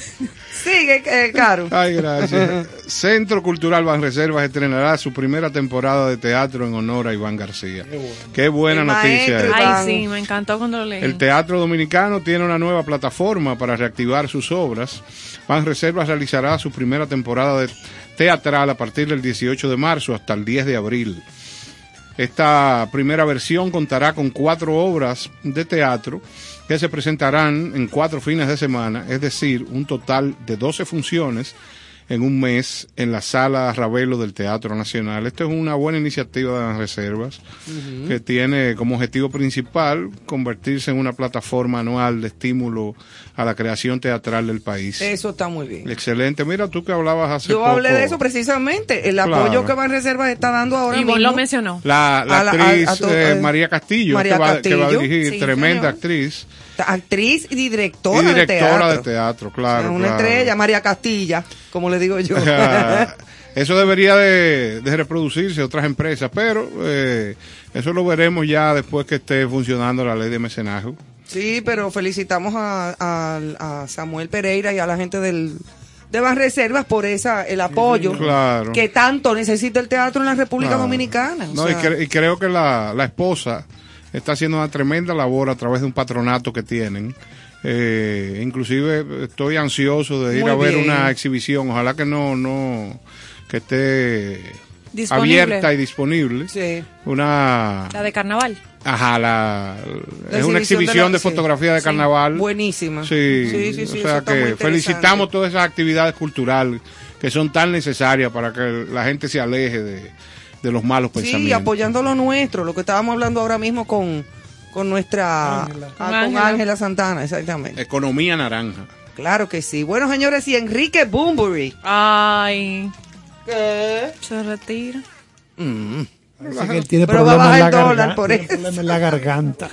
Bumburi. Enrique Boombury, un verdadero animal del Pero escenario. Es un showman, no domado guste. por la inclemencia del tiempo. Eso parece como una cosa, como un Poética, avance de poética, película. sí. Que no perdona el PM. Idilo- idolatrado y denostado, carismático y desmesurado, elegante y freak.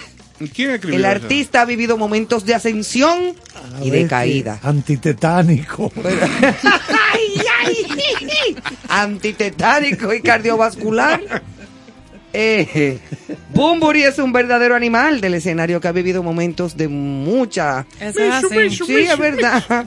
Que a los 54 años, pero él es jovencito. Sí, pero la garganta dijo que no. Sí, se ve obligado a iniciar otra nueva vida en la que no dará conciertos por sus problemas de garganta, aunque seguirá dedicado a la música, a la pintura y a la poesía. Lo veremos con un arpa tocando, con ajá, como vestido de, de- Ay, yo no sabía que él manejaba pintura y No sé. también. ya tú sabes, vestido de querubín. Está aprendiendo. Nacido en Zaragoza, en Zaragoza, al norte de España, en 1967, con el nombre de Enrique Ortiz de Landazuri, tomó el apellido artístico de Bunbury, un personaje de una obra de Oscar Wilde, y la importancia de llamarse Ernesto, imaginando un protagonista de la obra teatral para encontrar excusas y librarse de planes no apetecidos por llevar una vida más libertina. A mí me da pena porque es un gran artista, muy querido, muy aplaudido y odiado Sí. y todo lo que tú quieres, pero eso me acuerda a mí, por ejemplo, José José. José José tú, eh, se dañó Bueno, la Luis- garganta no tan temprano como Luis él. Miguel sufrió también un ha retiro de escenarios por el pero tema José del José oído. se le dañó la garganta, bueno, pero fue por otras razones Sí, que ya. él mismo dijo Sí. qué fue lo que fue. Bueno, Eh, aquí- que en paz descanse, porque la verdad es que era tremendo cantante. y tremendo artista. Este la, año la almohada, hay gente que se quedó ahí, en la Sí. almohada de. José José y de ahí no avanzó. Y el disco que tenía una silla de vaina de Ah, mimbre. sí, de mimbre. De mimbre, ¿verdad? Igual Igual, que, que- el de Sonia. Secretos. Y July Churches grabó una, carátula de esas. Sí. Claro. Y Sonia Silvestre Sí. también se tomó su foto en su sillón de mimbre blanco. Exacto. Mira qué bien. Que era la, la, la- profesor? la del arañazo. Allá July Churches. Churches. Se tomó una foto. en- ¿Verdad? Porque tiene que, tiene que ser En plural. con la S plural. Plural. Sí, porque es iglesias. Ah, sí. Bueno, vamos a decir en el ámbito de los libros que en este año 2022 se celebra el centenario de la muerte de Marcel Proust y la publicación del Ulises, la famosa novela de James Joyce. Los dos, Marcel Proust y James Joyce, dos autores que han marcado la historia de la literatura del siglo XX. Pero por ejemplo, entre algunos, vamos a leerlo todo, pero se recomiendan muchos libros interesantes que están en Amazon. Y Los aquí- iremos recomendando en Exacto, una porque semana. son y- muchos, pero Sí. por ejemplo, el nuevo libro de esta señora Allende. Allende, Isabel, Isabel Allende, Allende. Violeta, Hablamos de él el otro día. sí, Violeta, Violeta. que es una de la vida de una persona que nace en 1920 y se estuvo durante la famosa gripe española y le cogió ahora con esta. Con la pandemia del pandemia, COVID. exactamente. sí. Yo, eh, bueno, estuve viendo las críticas en Amazon y hay, están más o menos divididas, pero la Luces y mayoría, sombras ahí. la mayoría sí son buenas críticas. Hay mucha gente que sigue a Isabel Allende. Isabel Allende ha vendido 65 millones de copias de sus libros. No le ha ido nada mal. En 35 idiomas han sido traducidos sus libros. Bueno, yo, me, yo te mencioné el día que, que estuviste hablando de ese libro, el otro día también. Eh, te mencioné que yo eh, eh, Paula fue uno de sus bestsellers, Ah, que fue la historia claro. La hija, sí. de su hija que murió y todo aquel proceso de, de- Sí, de sí. enfermedad, vida y muerte Exactamente. de su única hija llamada Paula y aquello fue un bestseller. Exactamente. Yo leí ese, Paula, eso es terrible. Terrible. Una madre con una niña No, no, no, no, acostada ahí, un vegetal ya. Ya lo sabes, ¿no? Y que o sea, toda aquella Eso es intimidad, toda aquella, lo, lo que ella vomitó Eso es terrible. a Antinatura. Través de ese libro. Es La catarsis que hizo. ahí, Eso, sí. mira, yo, yo a veces cerraba el libro y lo dejaba y volvía a- Ay, a, ay, a- ay. a recomenzar, o sea, Sí, sí, me lo seguía al otro día porque me daba ansiedad. Sí, sí, yo que soy madre de una Sí, hija, o es- sea, es, imagínate duro, es tú. duro eso. Es muy duro. Esa descripción que ella hace. Sí, sí, sí. Entonces ella está en la hija, como repito, acostada, ¿verdad? Inconsciente ahí. Pero ella sentía que había una comunicación entre ellas dos. Había una cosa Es impresionante. ese, ese vínculo, eso Había está, la vínculo- ciencia lo ha comprobado. un, Eso vínculo, es. un vínculo trascendental entre la madre y la hija que está Totalmente. acostada. ¿Tú ahí. sabes cómo yo describiría eh, cómo ella escribió o lo, eh, que- esa novela? Yo creo que la escribió, aparte de con el corazón, con las entrañas. Que eso solamente lo siente una madre. Eso es así, Carlos. Eso solamente lo siente una madre. Mira, un padre puede ser el mejor del mundo y todo lo que No, tú no, quieras, pero lo que siente una cosa. madre, ese vínculo que hay de ese cordón umbilical, aunque te lo No, no, corten, es otra cosa. es una cosa impresionante. Eso es así. Eso es así, Me pero bueno. No nos vamos a más. Yo me emociono con esos temas, ¿tú ves? No, no, yo me ahogo, yo me ahogo. Sí. Pues coge aire. Mira. Coge aire. cuestión. Para cerrar contexto y continuando con la economía naranja, en noticias, el Centro León, que sigue también con una cartelera de actividades muy interesantes, Buenísimo. así como el Centro Cultural Banreservas, pero este en Santiago, el Centro León. Estuvo recientemente una exposición de carnaval sumamente eh, interesante, bien colorida, y ahora presenta la exposición de Fernando Valera. El talento y la creatividad de Fernando Valera tiene un espacio en el Centro León, en la ciudad de Santiago, como parte de las exposiciones del programa Grandes Maestros del Arte Dominicano. El artista presenta la muestra Mundos, los tránsitos de Fernando Valera, desarrollada con cierto carácter cronológico, la exposición que estará disponible hasta julio de este año. Óyelo ahí, óyelo ahí. Fue inaugurada, iba, iba a darnos una opinión, sí. El tipo dijo, sí. Fue inaugurada durante un acto encabezado por eh, los directivos de la Fundación Eduardo L. León Jiménez y la directora del Centro León. Eh, hoy honramos a un artista universal cuya obra para nuestro presente es imprescindible no solo para comprender, sino para sanar cierto bullicio.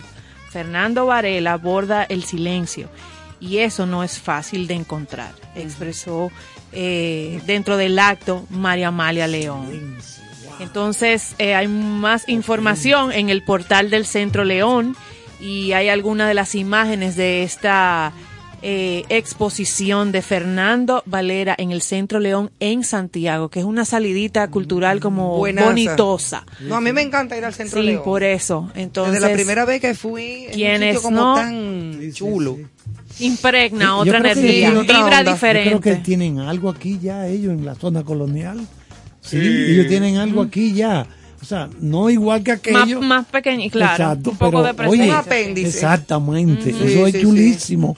Ahora, tú mencionaste el silencio ahí. Y vamos a recordar que hay dos cosas que expresan lo inexpresable. La música y el silencio. Y el silencio.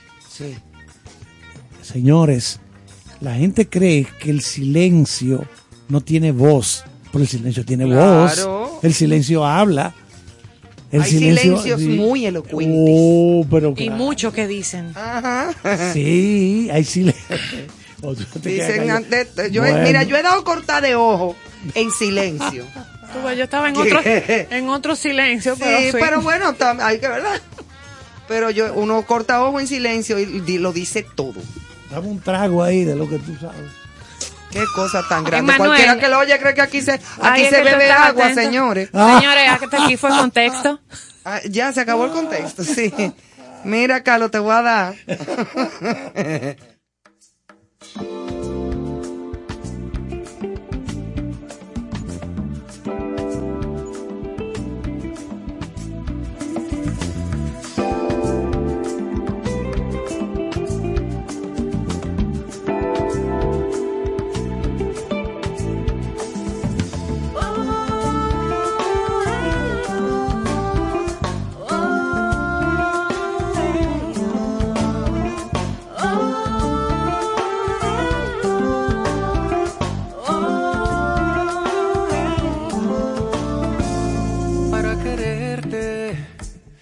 entenderte.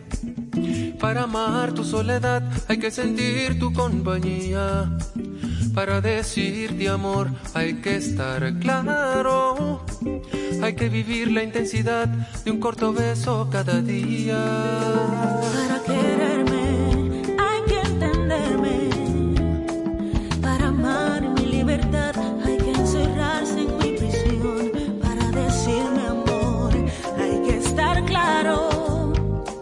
Se necesita mucho más que una caricia en el rincón. Quiero de ahora en adelante que en cada esquina de la casa seamos amantes principiantes que aprendan a multiplicar. Quiero de ahora en adelante que tu cuerpo se acostumbre a mis manos, el toque de otras manos rechacé. Quiero aprender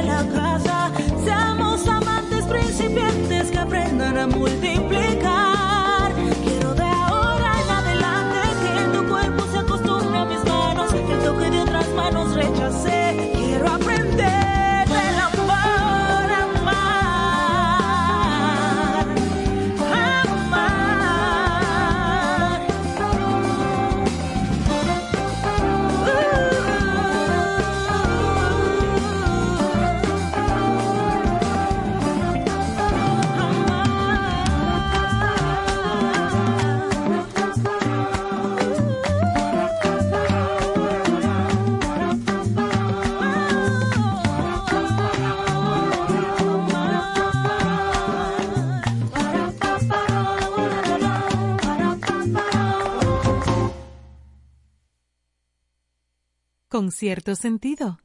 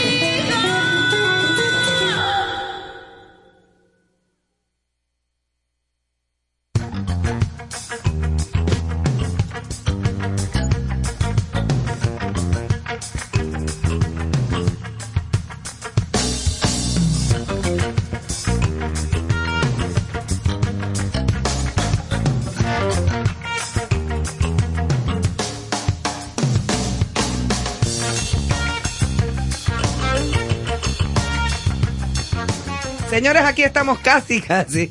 Estos temas que se hablan, ¿Y vuelvo y ¿Y por qué ustedes gozan tanto? ¿Cómo es que ella No, pues, arranca en arranca. automático? Ustedes, porque Ella tú vives arranca en automático. programa Ella es un puesta allá y. Voy a venir con un truño aquí. Voy a estar con un truño. No, porque No. él dice de que ustedes sí gozan. Oye, como si él estuviera en Estocolmo. No, yo, to- yo estoy aquí, pero muy ajeno a todo eso. Sí, guíllate. Señores, vamos a, no podemos dejar de saludar al doctor Julio Sosa, Ay, que Julio. siempre sigue y nos manda una serie de informaciones precisas del programa. July Sousa. Es así mismo. Sí, Sousa. muy bien. Sousa. Sousa, como si fuera... Le estamos creando su Muchacho, segmento. mandó cosas que no puedo, Ni no puedo referirle al público. Siempre me manda eh, informaciones especiales, pero la de hoy sí ten- eh, es una cosa privada. Ah, sí. Sí, exactamente. Enséñame a ver. No, no, no. bueno, señores, vamos a cerrar brevemente con un tema muy interesante con respecto a lo que es nuestro planeta. ¿Eh, Joana? Sí, así mismo, estos minutitos que nos quedan antes de cerrar, 9 y 53, tenemos por aquí. Eh, tenemos una capsulita de cultura y conciencia de nuestro ambiente. Una inicia a propósito de una iniciativa eh, que está en, en la palestra ahora mismo de un posible tratado global de los océanos que se firme en este 2022. Ay, ojalá. ¿Qué es lo que está pasando? ¿Por qué las alarmas se han encendido? Yo creo que todos debemos eh, tener un poquito de conciencia sobre este tema. Eh, los océanos, más allá de su belleza, nos proveen los servicios ecosistémicos, son esencia- esenciales para nuestras vidas. Eh, la vida en una ciudad costera, la riqueza que hay en esos kilómetros.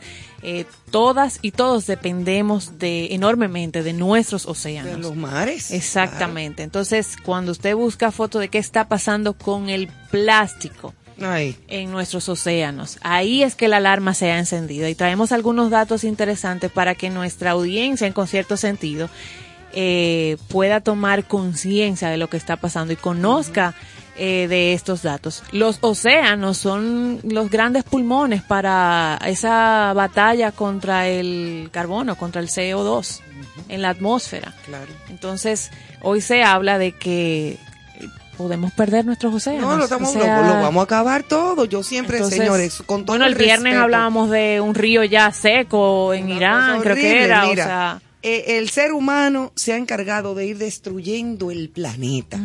Si no es que una pandemia llega, no bien nos estamos recuperando de una pandemia, pero eso es a través de todos los cientos de años de la humanidad, esto no es nuevo. Entonces viene, ¡pam! Nos vamos a matarnos ahora uno con otro. Entonces viene la guerra. La guerra crea pandemias, carencias, etcétera, etcétera. Es un círculo vicioso. Y a, a medida que vamos creciendo como, como, como, como planeta, como mundo, eh, tecnología, desarrollo, todo lo que tú quieras, vamos destruyendo cada vez más, cada vez más el planeta. No, Yo que creo que y somos la un- peor plaga hasta este momento que hay en el planeta, lamentablemente. Ningún animal se mata uno con otro, No, menos no, que no, sea. que destruye su ecosistema. De Nosotros. la única manera que tuve dos leones peleando es porque entonces tú te metiste en mi territorio o por, no, no, te pongo un Sí, sí, ejemplo sí. serio, o por sexo o por alimento.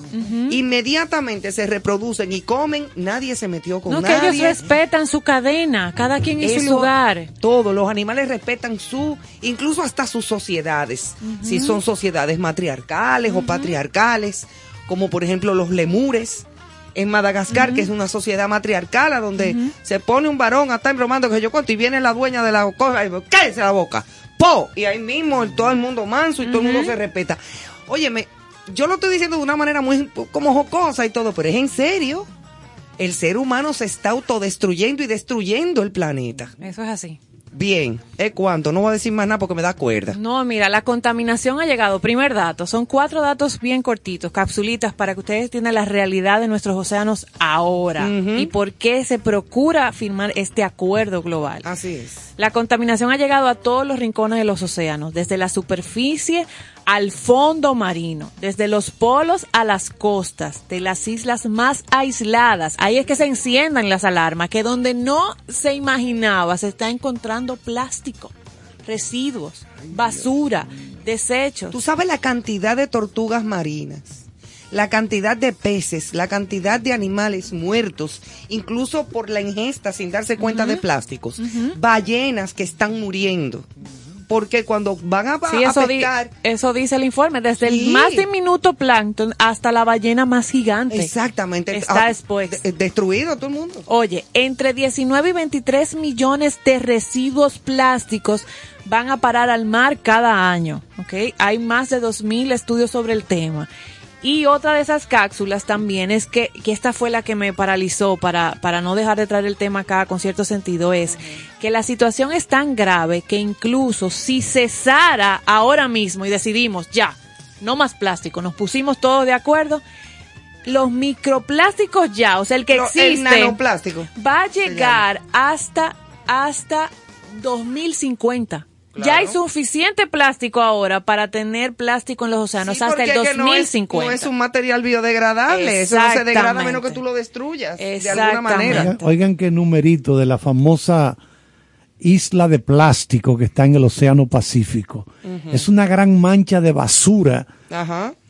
Tiene, la superficie se estima entre 710 mil kilómetros cuadrados y 17 millones de kilómetros cuadrados Wow. de plástico. Oigan qué cosa tan enorme.